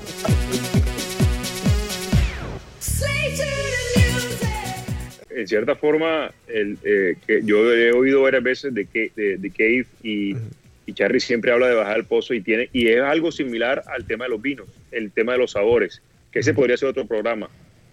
No, ese, ese me, ese me encantaría ese programa ahora mismo. Eh, ¿Cuál es la pregunta para, pues aquí, el, el catador de pozos? No, De, fresi- de, desde fresita hasta, hasta atún viejo. Suéltala, Charlie. No, no sé. no, ya eso lo expliqué una vez. A ver, Eso tiene solamente dos sabores. dos sabores. El pozo. El primero es, si es después de bañarse, sabe a sushi. Si es después de jornada laboral, sabe a sándwich de lunch. No, hombre, no. De atún, ¿no? Atún, atún calentado en microondas, Juan. No, yo no sé. No, no, no, no me parece, no estoy de acuerdo. Hay unos que saben agua. Sabor, hermano. Yo- yo- o sea, yo sigo a la política que tiene dos sabores, nada más. No, No, yo. sé. Victoria Secret. Saben a, saben a lo que comes. Saben a lo que. A lo que No, te no, echas en el cuerpo. Este, ¿Qué? este tema también está complicado. O sea, usted pone una vaina y lo pone a uno- Che, pero está como parco hoy, Juan. Sí, No, hombre, no. Para nada, para nada estoy bien. No. Hoy está tomando vino en vez de tomar titos, eso es lo que pasa. ¿Qué vino te estás tomando ahora mismo? A ver. No le digas a Alex, por favor. No, déjalo. Quiero ver qué vino. Uno que me regaló, me regaló uno de los, a ver. de los de la oficina, me regaló media botella, de hecho. Se llama Villantinori. ¿Qué, qué tal es, Alex? Es buen productor. ¿Sí? Como... El Marqués de Antinori, sí señor, buen vino. Tiene varios niveles también. ¿Y qué precio más o menos así le damos? los vinos, italianos no son baratos. ¿eh? ¿Eh? Ah, te estás tomando Tiñanelo. Eso, no, no, de los no, no, no, estoy tomándome ese, pero ese, ese, eso, ese es el que he probado de ellos también, que es Ike Top, que es como el eh, sello azul. El, el, tiña es, es, es, de, los, de los vinos altos de, de, de Antinori. ¿Cuánto estamos hablando en cuestión de.? A mí dame precio. Eh, tiñanelo, 300 barras. Ah, no. No, O sea, no es de ver, pero los son 300 barras para No, lo agarro para cocinar. ¿Cuánto puede durar un vino abierto? O sea, yo abro la botella de vino, yo que soy un corronchito de los vinos, abro la botella de vino, se me olvida que le saqué el corcho. ¿Cuánto puede durar una botella de vino abierta sin que, pues, no sé, sin que pierda sus, su sabor, no sé lo que es? Bueno, tú, tú, tú, sabes qué pasa cuando un vino se queda, cuando tú abres una botella de vino. el oxígeno entra, se, jode la vaina. Se, oxida, ¿verdad? Se oxida. Ajá, sí. Ok. ¿Y qué pasa cuando un vino se oxida? Bueno, simplemente que eh, toda esa fruta se va, el alcohol se evapora y lo que quedan son muchos... Eh, hay, una, hay, una, hay una bacteria del ácido acético que lo que hace es que empieza a comerse eh, eh, la fruta, el azúcar, ¿no? Eh, el alcohol, toda esa cuestión, y, se vuelve ácido. Por eso es que tú a veces pruebas un vino y dices, está en un vinagre. En realidad es un vinagre. Se vuelve ah. ácido. ¿Okay? José, si tú dejas un vino abierto, se daña. Pero, pero ¿cuánto? ¿15 minutos? Eh, ¿Media hora? ¿Un día? No, no, no, no, no, horas, eh, un día, o sea, pero sí, pero tú puedes abrir una botella de vino y también depende del vino, ¿eh? Tú puedes abrir una botella de vino, de vino espumante, por ejemplo, y, y si tú la tapas de nuevo, ese es un vino que en la nevera te, te, dura, eh, no sé, de tres, tres días más o menos. ¿Verdad? Antes de que, de, que, de que no te lo puedas tomar. Me regalan ese vino que tú acabas de nombrar, que es que son unos nombres innombrables, irrepetibles. Tiñanelo. Bueno, me lo regalan. Tiñanelo, Tiñanelo, no sé ni cómo se pronuncia. Bueno, Charry viene a cada casa con ese vino. José, feliz cumpleaños, mira lo que te traje, pibe. Una cosa hermosa, increíble, el tiñarelo ese, yo no sé. ¿Dónde lo meto? ¿Dónde carajo meto el vino? ¿En la nevera? En el... Con la gemela, con la gemela, María. Pero, bueno, en serio, ¿dónde, lo, ¿dónde lo meto? Eso es cuándo me lo meto, no dónde me lo meto. No, no, no, ya, de verdad, ¿dónde lo meto? O sea, ¿dónde lo pongo yo para que se me conserve? Porque me lo quiero tomar dentro de dos semanas. ¿Cuál es la temperatura ideal? Eh, eh, entre 45 y 65 grados Fahrenheit. Eh, por lo tanto, lo ideal sería 55 grados. Pero hay otras vainas que hay que tener en cuenta, José. El vino en realidad es más resistente de lo que uno cree. ¿A qué me refiero con esto? Que si tú tienes un vino, obviamente no lo vas a poner en el, en el, en el, patio de la casa a 100 grados, porque obviamente no hay nada que resista esa vaina. Eh, pero si tú tienes un vino porque no tienes una nevera o porque no tienes un wine cellar o lo que sea y lo tienes a 70 grados, eh, lo que va a hacer es que se va a acelerar un poquito el, el, proceso de envejecimiento, pero no se va a dañar. Lo que, el vino, lo que al vino no le gusta son dos cosas. Que no haya humedad porque se jode el corcho, ¿eh? se reseca el corcho, eh, que el vino tienes, si lo estás guardando eh, para, para, envejecerlo y cosas esas, tienes que tratar de tenerlo acostado para que el, el, líquido esté tocando el, corcho y ayude a que el corcho no, se seque. Y lo otro es que el vino no le gustan los cambios bruscos de temperatura. Por eso te decía, si tú no lo tienes, no tienes cómo mantenerlo a 55, ni a 60, ni a 65, sino a 70, que tampoco es grave, o a 75, después de que el vino no tenga esos cambios bruscos de temperatura, el man no sufre tanto. Y espérate ahí, las botellas de vino tinto son oscuras por alguna razón. Eh, sí, sí, sí, sí. Para que el sol no eh, les pegue, algo así entendí por eh, ahí. claro, porque es que los rayos ultravioleta aceleran todos esos procesos. el vino es una, está vivo. El vino está, está. Por eso es que cuando tú abres una botella de vino, José, eh, y te la tomas enseguida, la pruebas en la copa, te sabe a una vaina y 10 minutos después te sabe a otro. O sea, el proceso de oxigenación eh, eh, va cambiando el vino. Y el vino eh, no es lo mismo el día en que lo, lo, embotellaron a 20 años después, obviamente. Quiero que se preparen, señores. Voy a poner un poquito de música, pero los voy a hasta dejar pensar. Esto es un quiz. Charry, te estoy viendo en la computadora, no quiero que veas. No, estoy, estoy no, no, no, no. ¿Con qué comida vas a acompañar el vino tinto y con qué comida vas a acompañar el vino blanco? no, no quiero que, y tú también, y tú también, así que eh, Alex debe saber eso, así que a él no le voy a preguntar. Nada más 10 segundos de música, seguimos en The Cave.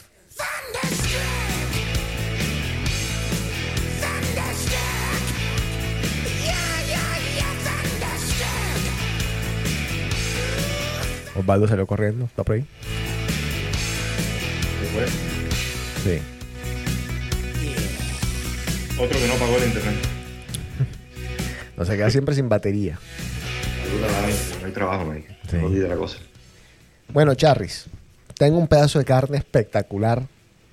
¿Qué vas a pedir? ¿Un vino tinto o un vino blanco? No, yo soy de vino tinto, yo de vino... No, no, no, no, no, pero es que esto no es de tuyo, soy de nada. Esto es de... Hay unas reglas.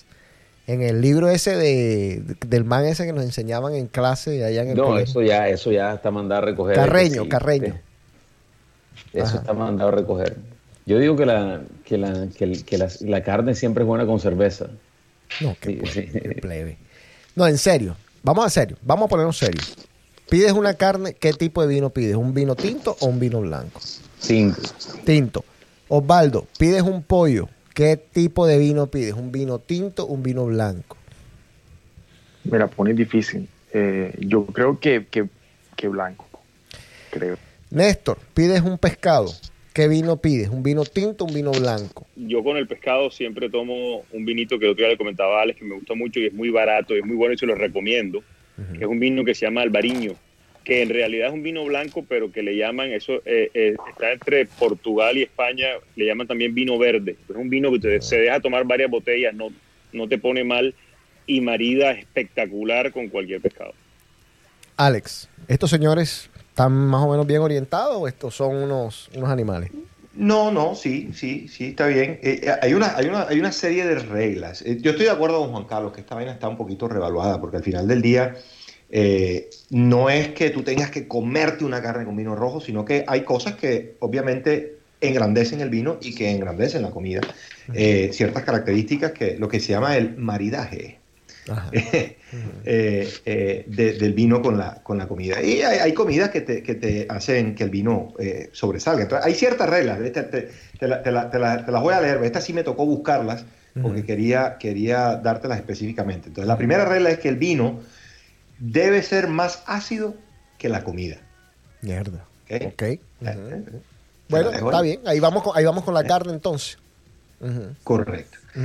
Eh, el vino debe ser más dulce que la comida. O sea que si estás comiendo un postre y un vino de postre, tu vino debería ser, en teoría, más dulce que el postre. Ok. Ah. O sea, un vino con frosomal no pega. Como menos de que sea bien dulce, socio, que los haya. Sí, claro. los hay. Eh, el vino debería eh, tener la misma intensidad de sabor que la comida. Uy, ok. Estamos metiéndonos bien técnicos aquí. ¿eh? Es difícil de, llevar a la realidad, pero bueno, vamos a seguirlo leyendo. los, vinos rojos eh, maridan mejor con, carne, porque las carnes tienen sabores, sabores eh, lo que se llama en inglés bold, más, más ¿cómo se traduce esa No, más pum, más rojo. Sí, sí. Hay que preguntarle más, más, más, cerrero, un sabor más fuerte. Sí, más fuerte, exactamente, más fuerte. Eh, los vinos blancos eh, maridan mejor con comidas de una intensidad baja. Entonces, por eso lo que ellos decían, eh, con un pescadito, con un pollito. Los vinos amargos o ácidos se balancean con comida que tiene grasa.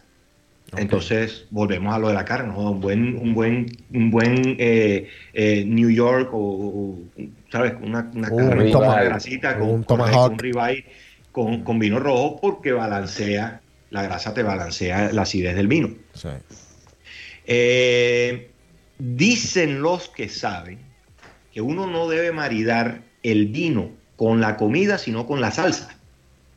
O sea que dependiendo la salsa que le vayas a poner a la carne, si es un pepper steak o es un lo que sea, que eh, eh, ahí va el vino, porque hay vinos que van más con, con lo que es picante y cosas así, ¿no? Ya. Eh, a ver, las últimas dos. Eh, a ver, a ver, a ver. Joder, las otras dos no tienen, no tienen relevancia realmente. Eh, la, la, las que te di son las, las más relevantes. Ahora, ahora, tú sabes que dicen que el vino sí, afloja la sangre y que te debes tomar una, un, una copita de vino todos los días y tal, si, si no quieres sufrir de, Del corazón. Si tú quieres después de una buena cena tener un buen performance. ¿Estás hablando este, sexualmente, Juan Carlos? Claro, claro que sí. ¿Cuál sería el mejor vino ahí? O sea que el, el, que te emborrache, loco. El Viagra. No, no, pero tú sabes que si, se, si no sé, tú sabes que hablando de seres vivos, tú, tú dices que el, que el que, que, tú sabes que el vino es un ser vivo. ¿Sí me entiendes? La, la vaina también es otro ser vivo. Cuando tú duermes, él, él vela. Entonces...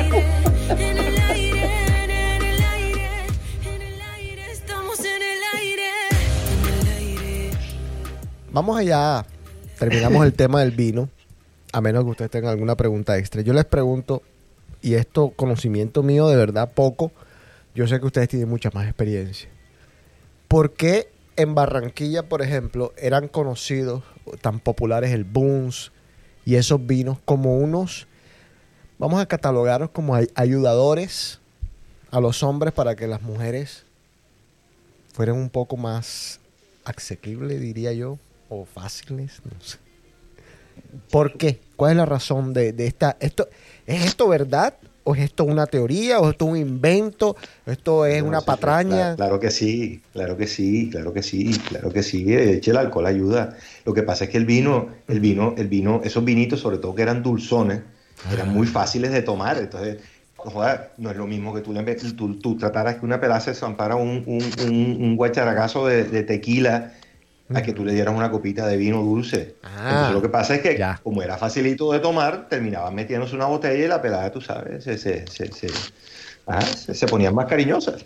Osvaldo, ¿tú sacaste provecho de esto que estaban hablando tus tipos? Porque yo, yo no me acuerdo, tú eres un tipo serio. Yo, yo la verdad no. No, yo nada. En ese, en ese aspecto poco. Eh, Néstor, ¿tú sacaste provecho del booms y sus efectos?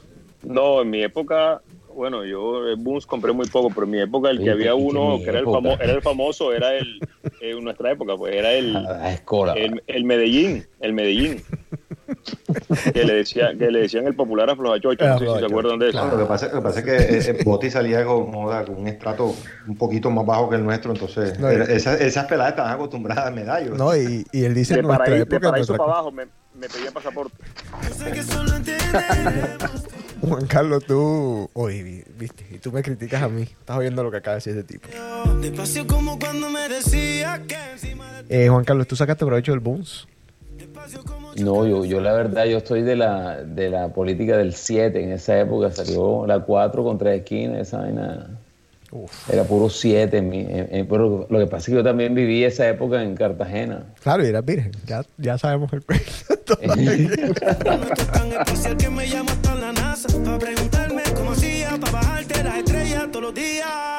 bueno, aprendieron. Es la vida del tres esquinas, ¿ve? que es la vida del tres esquinas. No joda. Oye, existe. sí. Existe, creo, ¿no? Existe. Boti. Sí. Tres esquinas existe. Yo no lo he vuelto a ver. Yo, yo creo que eso era licorería Bolívar y yo no sé si en Cartagena todos lo venden, pero eso por acá ya no lo venden. Aquí, es más, los rones blancos cada vez menos, ¿sabes? Eh, ron blanco, tres esquinas, cada vez la gente toma menos eso. No, pero, pero es que el, el, el tres esquinas casi nunca lo vendieron en, en Barranquilla, muy poquito. No jodas. Tricorners. Popular Yo, tricorners. ¿Yo por qué tomaba tanto eso? Pero los, quinceañeros, quince, los quinceañeros daban, ah. los quinceañeros daban tres esquinas con jugo de naranja, no sé si se acuerdan. Claro, sí, sí, sí, sí, exactamente, ahora sí. No te miento y las palabras siempre se las lleva el viento. Extraño tu cuerpo, tu aroma y tu aliento y ya tienes... Bueno, ¿alguna otra pregunta tienen ustedes, chicos? Ya tenemos ochenta y pico de minutos.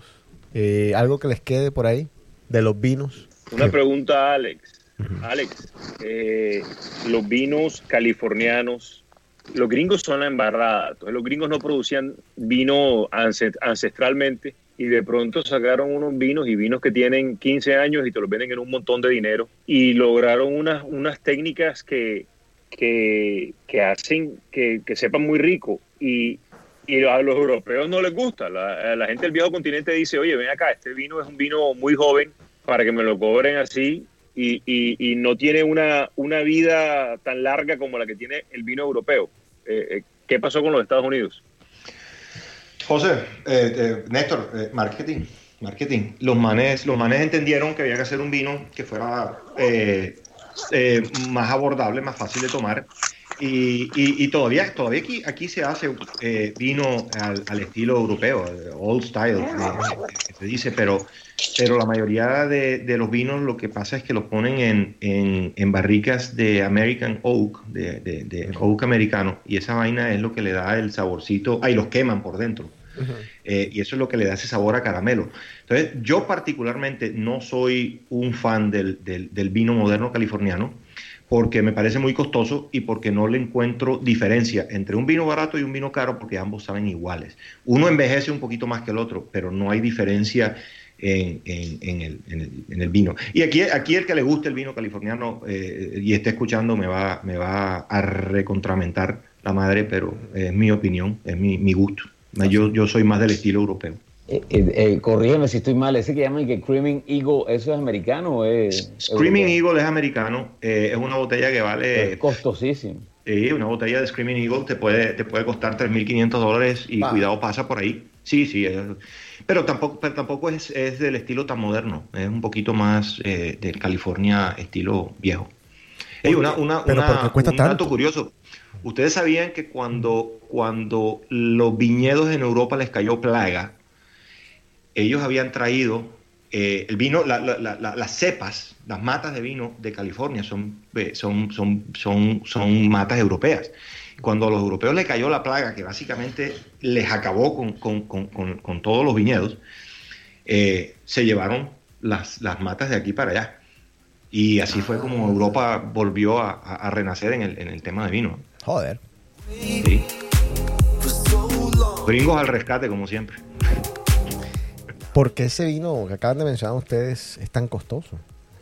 Oferta y demanda. Ah. Oferta y demanda. hay muchos. Si tú mires, no sé, no sé la producción, pero si te metes, opa, tú que eres el genio del Google, si te metes y buscas la producción de Screaming Eagle, te aseguro que, no debe pasar de, no sé, de, cientos de cajas. No creo que llegue a miles de cajas por año. Oye, Alex, me preguntan por el interno, tú que eres griego, de ancestro griego, que si la galleta griega viene de Grecia. Hombre, eso es viejo y sabemos que no. No, no tiene nada que ver esa vaina. ¿Y ustedes saben lo que es la ensalada griega? Me estaba preguntando Luis H. Fake news. Oye, pero lo que sí tienen bueno son las galletas esas del Frosomal, que no hablaste de ella. Espectacular. Sí. E, e, esas fueron, fueron un poquito cambiadas al estilo, al estilo, al estilo barraquiero, pero, pero son unas galletas que se consiguen en Grecia. Yo quiero hacer Frosomal en mi casa. ¿Tú me vas a dar la receta? Yo tengo ahora mismo una, uno, unos, una foto que he estado poniendo en mi Instagram que la gente revolucionada con mis fotos, que yo no cocino, que todo eso yo lo pido, que el señor Enrico Barreta... Ese con salsa de tomate, eso no aguanta. Eso está espectacular, déjate de invento. No, no, no, no, déjate joder. Oye, me dañaste ahí la, la vaina. Arroz con salsa de tomate, eso es lo más rico. Le o queso rallado, una cosa así, pero Pero hay que cambiar de vez en cuando, hay que cambiar de vez en cuando. Ahora quiero hacer un frosomal. ¿Se puede hacer un frosomal en mi casa? ¿Puedo hacerlo? No, no creo. No, vos tienes que tener la máquina. Pero, pero, pero, meneando yo mismo con la mano, no puedo hacer un frosomal. Meneando. Verdad, qué vaina linda. Bueno, con, con, toda la práctica y la fuerza que tienes en los brazos, a causa del, de la cuarentena, a lo mejor puedes aguantar la hora y media o dos mediando la vaina. espectacular.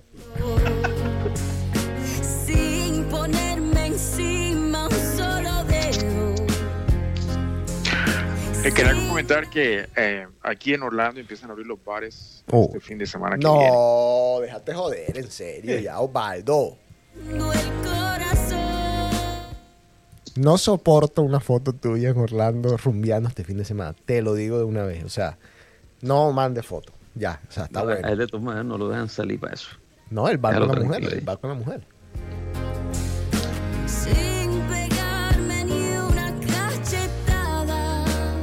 ¿Y cómo son las reglas? ¿Hay alguna regla? ¿Te toca... ¿Cómo es, cómo es esto de los bares con distancia? No tengo entendido cuál va a ser libre, pero los bars como tal, la barra no la van a abrir. ¿Quién te dijo a ti? Para ser honesto, no tengo idea. Ah, eh, voy a investigar cuál es el protocolo, pero sé que por lo menos eh, máximo 25% de, de capacidad.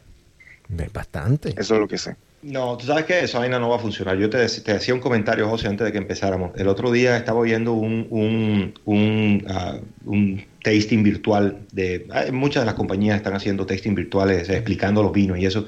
Hay una compañía en Nueva York que se llama Acker Wines y estaban entrevistando a un tipo que se llama John Grieco de Nueva York, que tiene muchos, muchos restaurantes, muchos bares. El tipo está hablando de real things, pero bueno, al final eh, le, le empezaron a preguntar por lo del coronavirus y tal, y el man dice Loco, yo el tema de los bares y restaurantes lo veo muy, muy complicado porque es que ningún bar y ningún restaurante está diseñado para trabajar con menos del 75% de, de, de, capacidad. De ahí para abajo pierdes plata. Entonces, joda, si tú tienes un sitio donde le puedes meter 200 personas y ahora va por las reglas de los 6 pies y la vaina le vas a meter 50, esa vaina no es rentable. Entonces yo no, lo veo muy claro. ¿eh? ¿eh? Néstor, ¿qué están haciendo tus amigos ahí en, ¿cómo se llama? Paloma, Sabina? ¿Cuál es el no me acuerdo el nombre?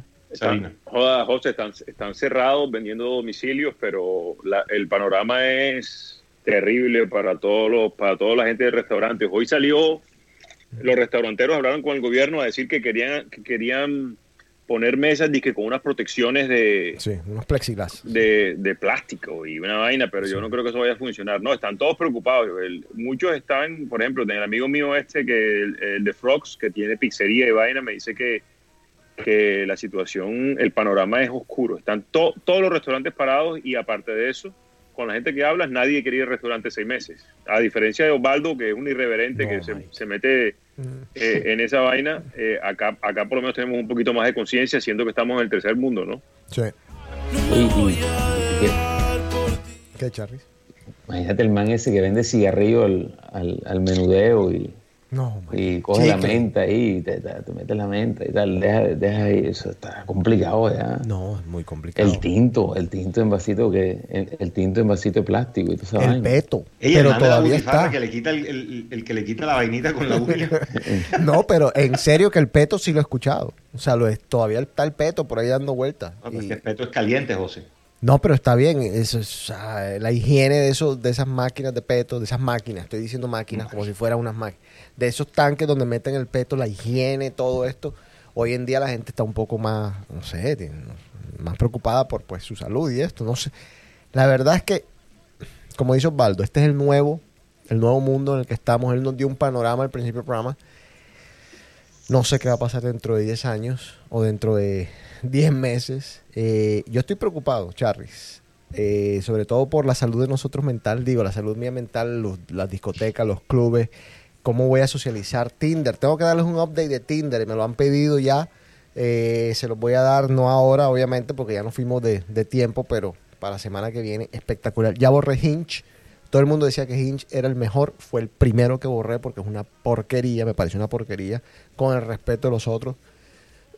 Esta semana creo que voy a borrar otro más y así sucesivamente hasta que me quede con dos y ya después que se peleen. Agregué uno para que más o menos sepan Facebook Dating me pareció un poquito raro Facebook Dating, pero me lo recomendó Enrico Barreta. Entonces, bueno, si me lo recomendó Enrico Barreta, tiene que ser una cosa terrible.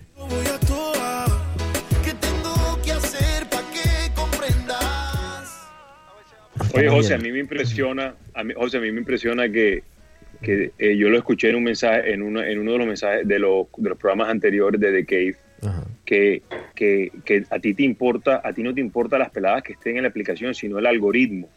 Eh, te digo que yo, yo ese día casi no duermo, que me comencé a pensar en la vaina y decía, este man dice, no me gusta tal aplicación porque el algoritmo no me gusta cómo funciona. Y sin importarte si lo que hay es un bollo o un cuero. Porque es que eh, el bollo sale de vez en cuando. El algoritmo es básicamente lo cuántos bollos te van a mostrar de acuerdo a tus, a tus gustos. Y ese es el problema del algoritmo. O sea, Néstor, es que un día de estos me gustaría sentarme con ustedes y ponerles así las aplicaciones y comenzar a decir, ¿ustedes qué, qué opinan? ¿Qué opinan? ¿Qué opinan? Para que tú veas. Y ahí vas a entender, ah, entendí el algoritmo. ¿okay? José, tú lo, tú lo, que estás diciendo es que Hinge lo escribió Marco Orozco y los otros lo escribió, lo, escribió Mark Zuckerberg y todos estos manes que son unos tesos. Esa es la comparación, básicamente. y quizás por eso Hinge sea tan popular, porque parece ser más real. Lo que pasa es que yo, yo, no, yo no estoy, yo soy un tipo surreal y estoy buscando justamente eso en este experimento social. A, a, mí me dijo un man que si tú quieres que te salgan los bollos en, en Tinder, yo no tengo Tinder. A mí me ah, claro. Ah, claro. Y no tienes la, A mí me chequearon. Uh, le chequearon la, la, nubecita al lado mío. O sea, yo de testigo, así se la chequearon, para ver si estaba azulita. Y se salvó. mira, mira, se salvó, se salvó. Estaba cagado porque no se acordaba ni siquiera. Pero dice, tú quieres que te vaya bien en Tinder, empieza a buscar Rolex, empieza a buscar Cartier, empieza a buscar Love el, love, eh, lo que sea, el ¿Pero La, pulserita esa love y toda esa vaina. Pero te la pones y sales así posando, ¿y qué cómo? No, no, no, no, que si tú haces en el search cosas de ese tipo, que BMW, Mercedes, te van saliendo las que, las que tienen esa tendencia. Ya, si tú buscas cosas religiosas, te buscas, ¿eh? ¿Y tú por qué sabes de eso, Juan? No, porque en el YouTube eso hay de todo. Ah, en YouTube. okay. no o sea, el que no tiene Tinder busca, busca sobre Tinder en YouTube. No, no, ya.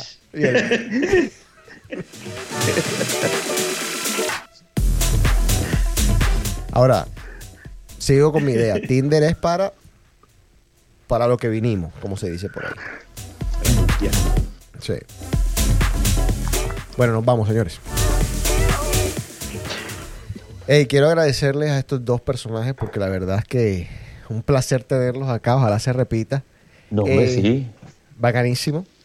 Sobre todo aprendí. Aprendí mucho hoy, aprendí uh. mucho hoy. Dicen que estaba serio y todo, pero es que uno cuando está aprendiendo tiene que, tiene que ponerle, tiene que tomar nota. Esto es como el colegio hoy en día, como las clases virtuales de los hijos de uno, que pues ahí uno tiene que callarse y escuchar a los algo, profesores. Algo nos tiene que dejar de que no es, no es simplemente... Sexo y reverencia.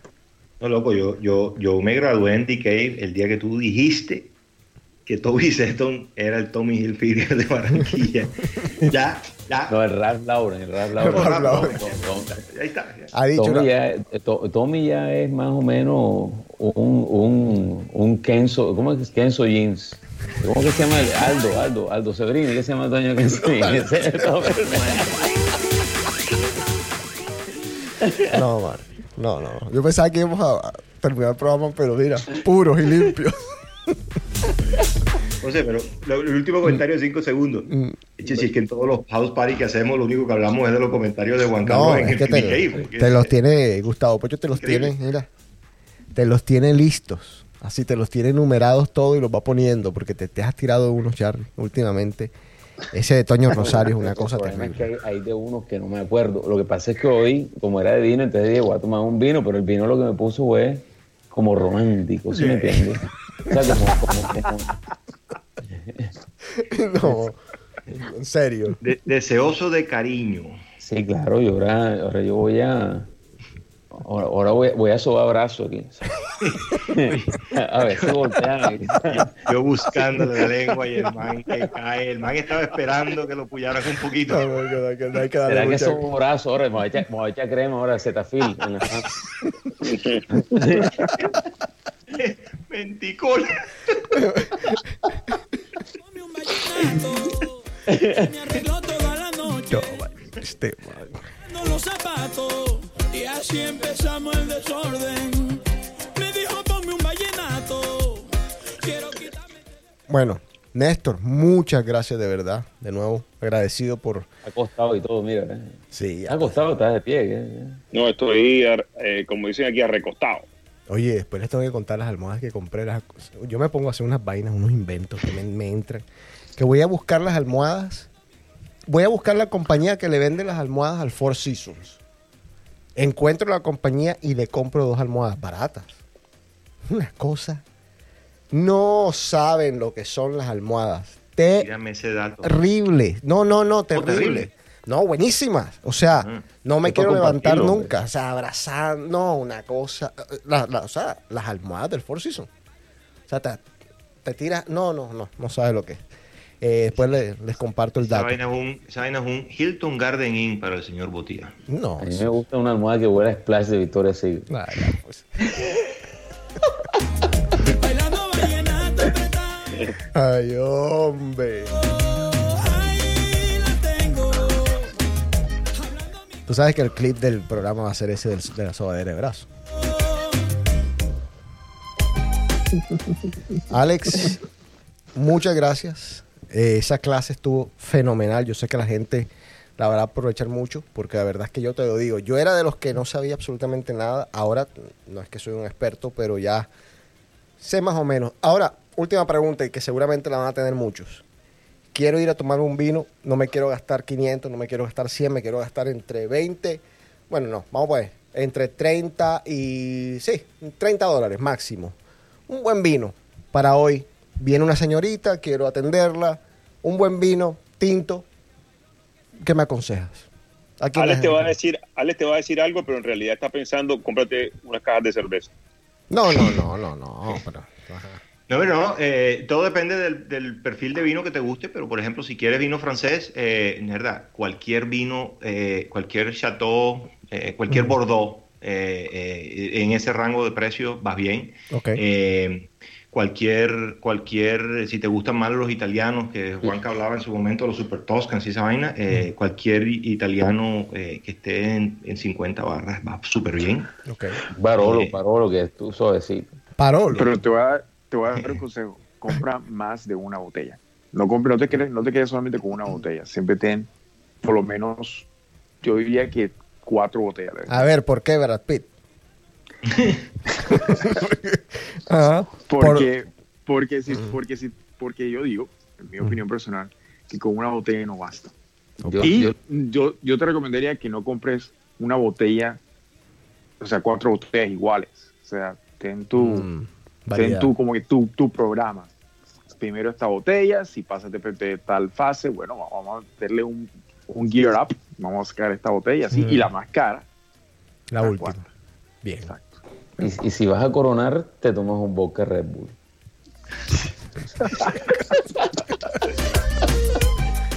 Gracias, Osvaldo, nuevamente. Eh, ¿Algo se te queda? ¿Alguna pregunta para el señor Dubis? Bueno, no, no, no, una pregunta, quería, quería comentar que se piden más que circo, mejor dicho, como dicen Disney, Disney Springs, Disney Springs abre mayo 20 uh. oficial. Ya. Opa. O sea, esta semana. Pero tienen que volver a contratar gente porque votaron como 500, lo tienen que volver a, todo el mundo. No, no, Disney Springs es el área donde están los restaurantes, ah. los bares. También votaron a todo el eh, mundo. Sí, pero bueno. Bueno, esto comienzan de cero, mejor, Charlie. Pues, mucha gente de verdad, muchos vivos se aprovecharon de esa situación. Muchos restaurantes que no tenían que cerrar, seguramente cerraron y dijeron, vamos a cerrar, limpiamos. Cheesecake Factory. Tú me decías a mí que Cheesecake Factory no tenía que pagar la, renta, tres meses de renta. Aquí, aquí dijeron que no podían pagarla más. Mira, ve, pistola. Si una pizza te cuesta 15 dólares en Cheesecake Factory, o una pizza así personal, que es una cosa así. No, se aprovecharon también. No, me dejan joder. Charris, despídese. Muchas gracias, señores. Este, aquí, aquí estamos, seguimos en, la, en, en este confinamiento. El próximo martes seguimos igual, pero yo creo que ya el miércoles de la próxima semana, el 20, regreso al trabajo y les contaré. ¿Vas a ir físicamente al trabajo? Sí, ya, ya tenemos la, el plan de interacción, ya, ya están moviendo hoy los escritorios y, Más separados. y vamos a, con distancia, sí. Pero, pero la oficina es una oficina amplia para pocas personas, entonces se puede. ¿Y todos tienen que ir o nada más van a ir algunos? No, solamente van el, el trading floor. Ok, o sea que son poquitos, como seis. back office sigue en la casa. Ok, eh, joda. Esta semana que viene, la próxima semana, 20. El miércoles 20, sí. Yo les contaré, a ver cómo nos va. Este, igual hay que pasar un examen y tener un certificado que, se hace online, es muy sencillo, son 10 minutos, pero... Y andar con eso todo el tiempo. No, hay que ponerlo en la mesa del escritorio de, cada trader para... En caso de que haya una inspección, una visita o algo. No joda, que imagínate eso. no, pero eh, son políticas. Eh, nosotros no tenemos problemas. Nosotros vivimos en un, nosotros estamos en un edificio muy pequeño, área hipster, o sea, no, no, hay mucha gente. Entonces, tú, entonces la, la verdad, el acceso al edificio no es muy, no es un edificio en Manhattan, ¿no? Que, claro. Que, que el tráfico es, masivo, eh, el 90% de la, de la empresa vive cerca, entonces nadie tiene que tomar transporte masivo, entonces todo todo está bien. Estamos listos. Ya te contaré después. la otra semana me voy a comprar el, me voy a comprar el, el scooter. Ya lo investigué, ya lo tengo listo. Interesante. Sí, yo te lo contaré después. Bueno, gente, la verdad, muy agradecido con todos. Eh, gracias por ese apoyo que nos están dando. Recuerden de poner sus, sus likes en, en iTunes, sobre todo. También lo pueden hacer creo que en Spotify. La verdad no sé cómo funciona ese sistema. Si pueden poner un review, mucho mejor, porque eso nos ayuda bastante. El programa está dando y dando y dando y dando. Eh, un saludo, señor Enrico, que era parte de este programa y de pronto desapareció. Ahora está más hater que nunca, cada día más hater, pero de igual manera le mandamos un abrazo, se le quiere. Y bueno, eso es todo. Muchas gracias. Esto fue The Cave. Chao.